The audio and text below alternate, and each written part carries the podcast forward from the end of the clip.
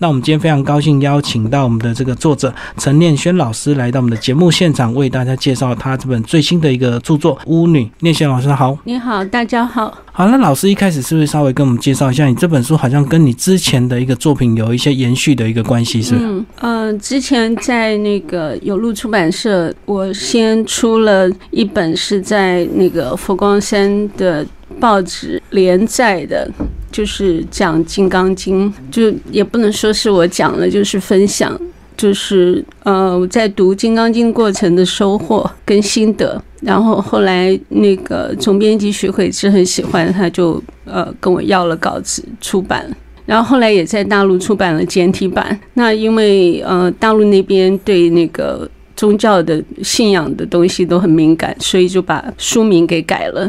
嗯哼。就但是在我们的坚持下面，就呃，原来《金刚经寻宝》就变成副标题，那就是发行量还不错，所以后来徐慧芝又让我就是背上这个《金刚经》的心得去写一本小说。那刚好我有好几次的经历，就是我自己一个人去朝圣。嗯，第一次我一个人的时候是带着我的妈妈的骨灰去朝圣两个月，就是在这些圣地走了一圈。那后来我就写了那个不丹深呼吸。那我的大伯看到了很喜欢，他就说，嗯，等他走了，他也要比照办理，希望我能够带着他的骨灰再去朝圣。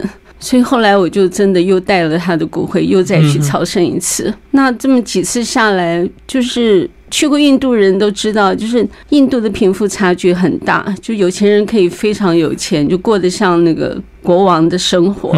那穷人是穷的像活在地狱里里面一样，就是他带给你的那个震撼是很强烈的，而且是及时的，就是你连思考的余地都没有，就会带给你很大的震撼。这种震撼其实很容易让你进入到经典所描述的状态。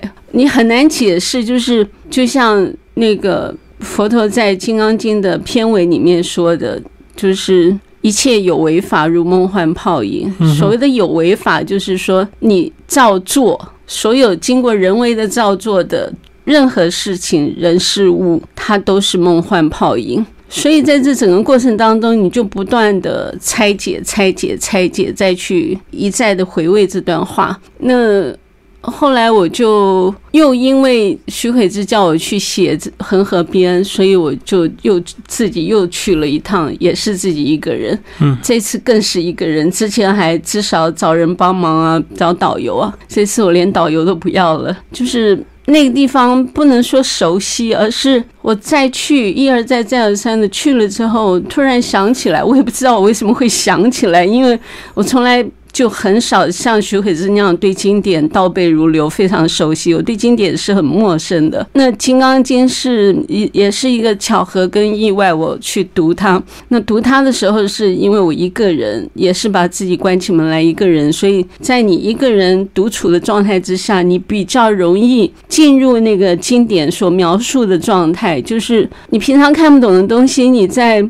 呃，一个人的时候，就是你独处的时间如果够长的话，它就会变成是不需要翻译的，像白话文一样，完全不需要翻译。包括老子、庄子也是这样子，就是你只要够安静，然后你认得那个字，那所有的文字其实是不需要翻译的。老子简直像白话文一样，就如果你够安静，呃，或者是说你安静的时间够久的话，那后来，嗯，我最后一次去恒河边。走来走去，走来走去，我才想起来，其实，在佛陀的时代，那个地方整片就是一一，光是那条河边就有两百多个国家。嗯哼，它是有，就是比春秋战国时代的那个状况还要激烈的。那有的国家就是那种小康太平型的，有的国家就是不断的打仗，并吞别人，并吞过来，并吞过去，就是在一个非常混乱的时代，可是也是最精彩的时代。就像春秋战国时代是一个最混乱的时代，可是也是产生大哲学家的时代。嗯印度的情形也差不多，也是这样，就很多的哲学家在不断的辩论、不断的辩论的过程当中，他的场景呢，我就想要还原，可是当然我是无法还原的，因为那个年代。太久远，我也不可能有足够的资讯去还原，所以我就用想象的，就是一段没有人拿出来谈论过的一个事件，就是耆那教的教徒，全球大概只有四百万到六百万之间，非常少。可是它一直在延续，也没有断。然后他的那个教主身世背景跟成就的状态过程，几乎跟佛陀一模一样。而且这两个人前后差二十年，耆那教的教主呃提早二十年证悟，嗯，佛陀是晚了二十年，相差二十年。但是他们两个活在同一个时代，而且彼此的学生还互相拜访。那在这样的状况之下，这两个人居然从来没见过面。那么小的一块土地上，从来没有见过面。那我就把当时的一个公案，就是五位王子，他本来是耆那教徒，他去拜访了佛陀之后呢，他就传递双方的见解，而引起了一个一个。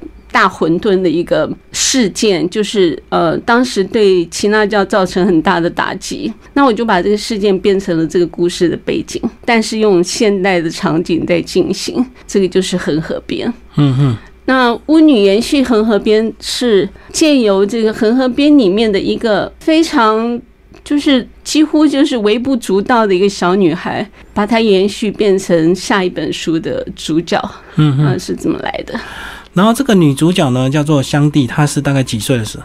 哦，她很小，就几乎在她不知不觉的状态之下，她就跟恒河边的那个小男生一起长大的。那他们都是在恒河边。如果你去过恒河边，你会发现有很多的小孩子在那边卖小东西，比如说卖呃灯啊、卖花呀、卖贡品，就是呃靠卖这些微不足道的小东西在生存。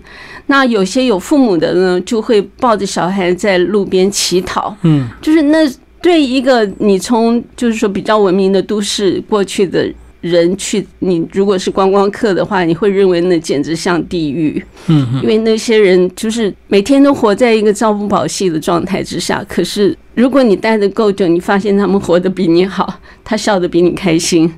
嗯，这是从何而来？你会想要去研究为什么？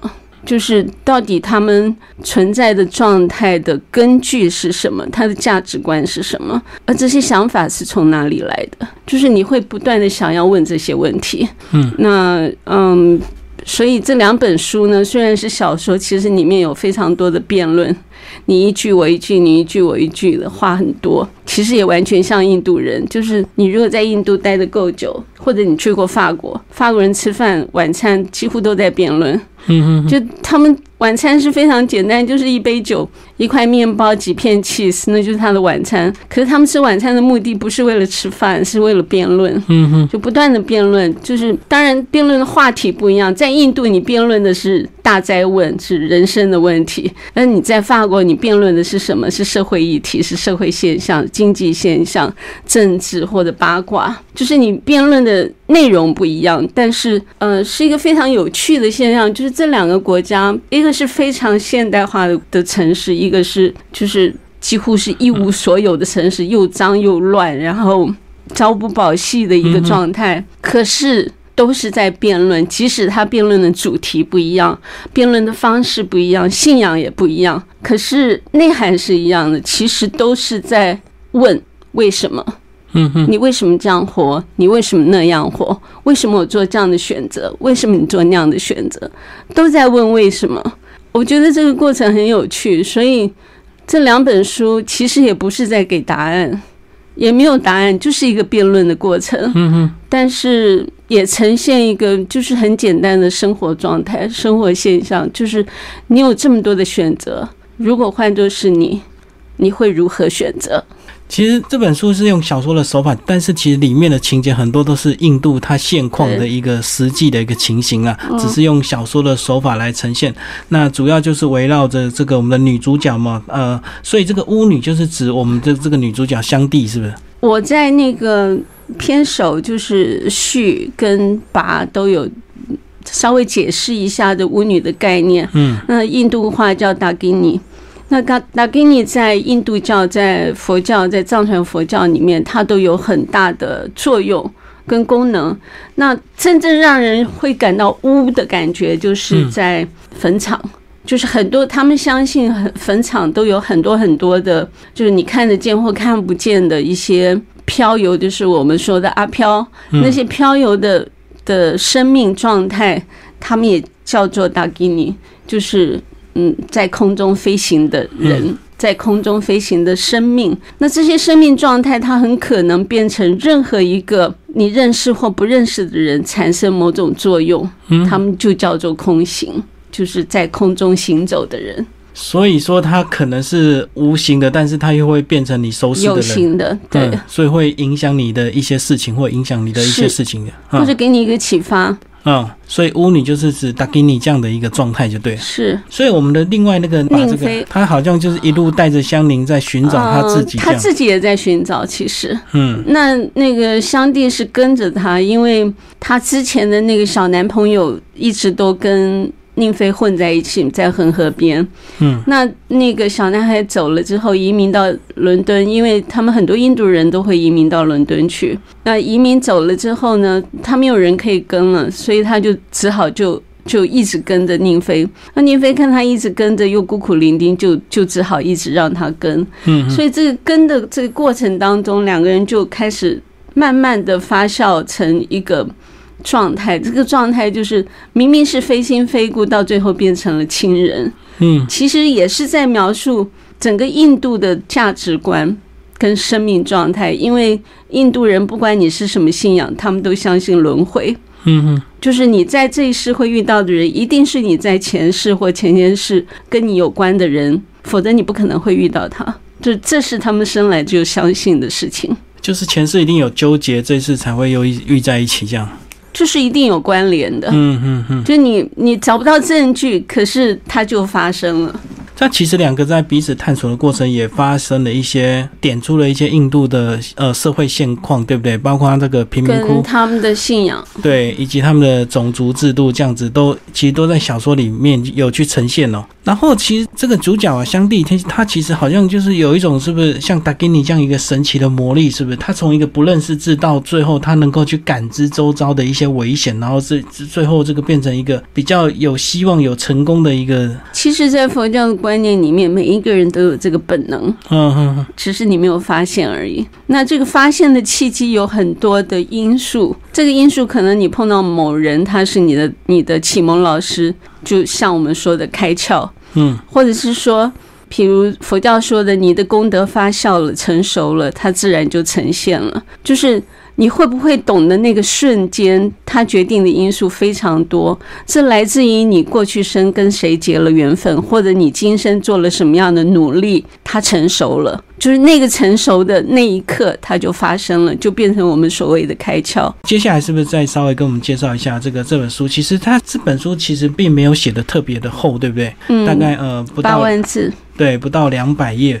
那呃，老师一开始在写这样的一个议题的时候，你会去设想有给什么样的人来阅读这样的一个书籍吗？因为其实里面其实还有带到很多佛陀生前的一些事情哦，然后以及他以及印度他现况的一个实际的一那是嗯，就是我自己去，就像我前面说的，我带着我母亲跟我大伯的骨灰去朝圣的过程当中看到的一些现象，所以这有点像我的游记啊，就是。介绍一下平常我们生活中看不到的场景，但是这个场景在印度存在了几千年，几乎没有什么变化。嗯我觉得那是一个很神奇的状态，就像佛陀说的梦幻泡影。这个梦幻泡影，它总是有影有泡，虽然它是会消失的，可是它毕竟还是有泡有影有存在过。所以其实我们走过的路。十年、二十年、三十年后，你再回头去看，你也会觉得你曾经做过的一些事情像梦幻泡影。可是你的确做过了，那就像你看到彩虹一样，你想要去摸它是摸不到，但是你看得见。其实巫女的状态就是这样，你看得见，但是你是摸不到的。其实里面还有一些比较印度底层的一些事情啊，包括这个呃贫民窟都有一些所谓的势力会去控制这些所谓比较下层的人，对不对？其实我用丐帮去讲，你就就马上明白了，这就印度的丐帮。那印度的丐帮到现在一直没有办法消灭，因为他们有种姓制度，就这个丐帮太容易形成了。你说要让整个印度全面受教育，我觉得很困难，因为很多人生来。他所认识的世界就是伸手乞讨。嗯，从婴儿状态他就已经开始在乞讨。你就算要怎么改变他，其实改变是很困难的，非常困难。所以有时候，嗯，你会回过头去想，这种姓制度到底是因为人为的，还是你生来如此？所以，像老师好几次在印度这样子，这个呃游走啊，就看到这个活生生的一个例子，好像对他们这个种姓制度很难去改变。然后下层的呢，好像他们就很认命，一出生他们就做他们该做的事，他也不会去努力向上去。我觉得那个不是认命，因为你的状态就是那样。是。他根本就不知道命运是什么，他连读书、认识字、去思考的机会都没有。他看到的世界就是这样，我就是坐在路边，从我从婴儿开始，就是光屁股躺在妈妈的怀里面乞讨。然后长大了就跟我的妈妈一样坐在路边乞讨，这就是我的生命状态。所以其实很多的大哲学家在看到这些现象的时候，他把人做了分类，但是他们也看到了一个，比如说第六度空间以上的就超越时空。什么叫超越时空？就过去未来之间的连接。那个时候，你就会你就会看见这个生命，它以前是什么状态，所以它现在是这个状态。就像我们的一生，我们会看到，如果我从小努力读书，然后我就会进大学；如果不读书，我就进不了大学。其实是一个道理，只是说它把时空扩大了、延长了、超越了第六度空间。那你现在去想，我们现在看到的是三度空间。嗯哼。它还有四度、五度、六度，超越那个时空的另外一个空间去回头看你的空间的时候，你就比较能够接受或明白这样的状态的发生。然后好像这个跟他们相处也有一些要特别注意的事情，对不对？就是好像老师其实书中也有提到这个活生生的例子，呃，你绝对不能够轻易给他们钱，因为如果一给他们钱，他们就一窝蜂这样，整个会骚动起来。嗯，这个是所有去朝圣的人都知道。就是如果你跟团去朝圣，那个导游一定会警告你，对，就是不要随便给乞丐钱。那如果你一定不忍心，我们会有另外一个方法，比如说我就会买很多的糖，或买很多的饼干，就一路发，发完了就算了，就是不给钱，就是给吃的。嗯嗯，或者是说我去餐馆出来。那我每次如果多点了一些东西吃不完，我就打包。那有一次我是我在路边吃早餐，那我看到那边有两个乞丐坐在那边，其实他也没跟我乞讨，就我就让那个店小二就多做两份早餐送给他们，就是说尽量不要给钱给吃的，就是给能够消耗掉的东西，而不要给钱，因为给钱很容易让他们。被控制，就是我觉得钱是一个最坏的东西，就是它太容易引起罪恶。哦，为钱也不一定会被他们自己用在身上，对不对？给吃的至少他们自己吃就不会有问题，因为他们背后还有很多的。我不会想那么远，就是因为钱这件事情，其实它涵盖的事情跟太多了，就是它呈现的状态太多了，然后它也很容易引起贪念。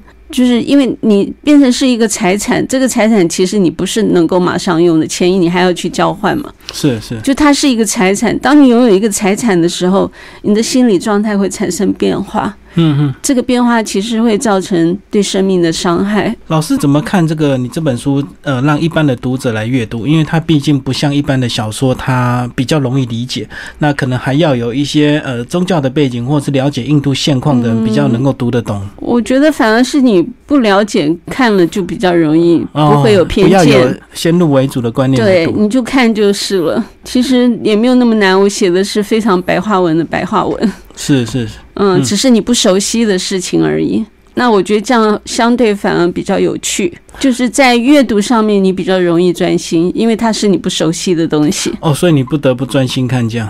那如果是写我们这个台湾生活周遭的东西，因为太熟悉，所以你可能会忽略很多嗯，你会抽离。就像很多人会邀请我去看试片的时候，去看跟就是跟信仰有关的。电影或者是纪录片，那我去看的时候，我就很容易抽离，因为那个环境我太熟悉了，嗯，我反而没有办法欣赏，就是我很容易站在批判的角度，说啊，不应该是这样，应该是这样，不对呀，根本这个就是造假，你心里马上就会跑出这些东西来，因为我对他太熟悉了。因为知道越多，就越容易有。嗯，我会先入为主，用我自己的经验去衡量他所做出来的东西。那也许他只是看到了跟我不同的角度。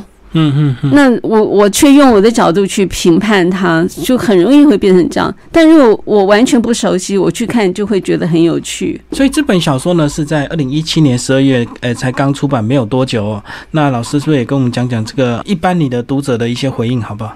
嗯，他们是不是只要是老师的粉丝都很习惯老师这样的一个写作方式，或者是说，呃，你过去也写蛮多印度题材这样的一个小说？就是上次其实很少，这是写印度有关小说，这应该是第二本吧？哦，就恒河边寨就这本。对，其实很早以前有印度出版社叫我写印度，他说你一天到晚去印度，你为什么不写印度？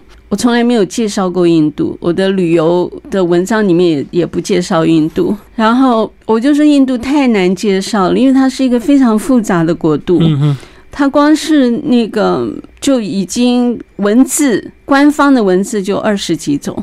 哦，嗯。然后它曾经有过一千多个国家，嗯哼，然后从来没有统一过，一直到就连蒙古尔王朝进入印度都没有统一过这个国家，一直到英国才勉勉强强把印度统一了，嗯嗯，那也只有两百年。是，就你就知道这个印度的复杂度，包括饮食，包括信仰，包括来来去去的种族的变化非常大。我我不敢介绍，我去的越多越不敢介绍。然后他们就笑我说：“梁文道去一个星期就能写一本印度，你去了三十年，你到现在还不敢写印度。”嗯他说你去太多了，也有可能就是你会觉得你掉入一个深渊，你没有办法去描述这个地方。用小说的形式还比较好一点，就是我可以慢慢的呈现我所看见的印度。嗯，但如果要我去纯介绍印度，我真的介绍不来，因为它可以介绍的东西太多，包括它的音乐、舞蹈等等，都非常的复杂。其实印度很容易被拿来跟中国大陆比较，对不对？尤其是以经济上来讲，就有这个中国龙跟这个印度象啊，两边要大战这样子。然后呃，人口呢，这个印度也有一定的人口实力这样子。可是好像相对来讲，它比这个中国大陆又复杂多了。复杂度非常高，是因为它有信仰、有宗教，然后这些宗教都有传承、有历史。那中国是好几次消灭文化，不是只有中共消灭文化，其实历朝历代都多多少少消灭过既有的文化跟传统。是，那最熟悉的就是秦始皇，嗯直接就焚书坑儒，然后消灭到他不想知道的知识，不希望后人看到的知识，他全部消灭了。就每到一段时间就大扫除一次，是，嗯。但是印度就比较没有这样的现象，就是嗯，因为它复杂度太高，它没有办法真的灭绝，所以每一个传承，包括你看耆那教这么困难的一个一个信仰，它也可以延续两千多年，到现在没有灭绝。嗯，不但没有灭绝，而且它是相对呃许多信仰来说，耆那教徒大概是全世界最有钱的，哦，真的，平均教育水平最高，然后是最有钱，然后耆那教徒控制了一半以上的全世界的钻石市场。非常有钱，你看他们低调成什么样子？如果不说，你不知道他是耆那教徒。譬如甘地就是耆那教徒，甘地的非暴力就是耆那教的嗯中心思想。所以其实印度的复杂度很难用表面去看。然后你看那个整个联合国还有全球的金融市场，几乎都是印度人，嗯，印度人智商非常高。对啊，印度人好像在呃软实力方面是还蛮跟大陆有得比的。对，然后表面上看起来又脏又乱，好像很贫穷，其实他们非常的有钱，只是这个有钱的差集中在少数人手手上。所以我已经看到后来都不知道什么是对的，什么是错的，你无法去判别什么是对错。哦，就是印度给这个大家很大的一个冲击啊，然后看到这个这么脏乱的街景，然后又有这么进步的科技，这样子实在是太压抑。然后这么多的小孩，他们居然呃也不去上课，然后几乎都缠着观光客在乞讨，好像是对他们来讲就是每天。该做的一个事情，并不会觉得说他们的未来，或者是觉得，哎，如果是我们看到，我们就会觉得，那他们的政府官员在做什么？他们的国家在什么？这些小孩子为什么没有安置啊？没有叫他们去呃上课这样子？其实，呃，我在书里面也有写到，不是没有人帮忙，当然有很多国外的 NGO 也都嗯进去了，但是你进去了，你就明白，你要做出一点点绩效来都非常的困难。就是这是一个意愿的问题。我经常在讲，诸佛菩萨无量无数的菩萨都发愿要救众生，为什么我们还在这里？嗯因为我不愿意啊。是。你要救我，也要问过我愿不愿意。所以我觉得这个才是一个最主要的因素。而愿不愿意，在佛教来说，就是你的功德。你没有功德，你就会不愿意。你如果有功德，不用你说愿不愿意，你就自然而然会进入到那样的状态里面。最后，老师帮我们总结你这本书，好不好？你这本书是希望在我们的读者读完之后，带给我们读者一个什么样的一个思考？我不敢说要带给别人什么样的思考，我觉得就是给你一个面相，嗯，我看到的面相。但你从这个面相里面。至少知道这个世界还有另外一个世界，另外一个世界里面还有另外一个世界，就像我们知道的银河系只有一条，其实这样的一条银河系只是千千万万亿亿万万里面的一小条而已，就是其实是无限大的世界。然后这本书那时候是大概花多少时间去整理出来？好像是八九月写的吧。哦，那算很快的速度啊，就是嗯，之前就已经有这样的一个想法跟概念。我想了很久，但是我写不到一个月。哼哼哼，但想要想很久。其实里面还提到很多印度的这个宗教，对不对？其实我们对印象就是印度好像就只有印度教啊、佛教，其实伊斯兰教还有很多这个小型的一个宗教，是我们比较不了解。多，还有很多地方信仰。还有就像嗯，佛教在那个呃《入菩萨行论》里面的第九章智慧品，就是各个不同信仰的辩论，就各种修行者，他们都有自己的体悟。嗯，那。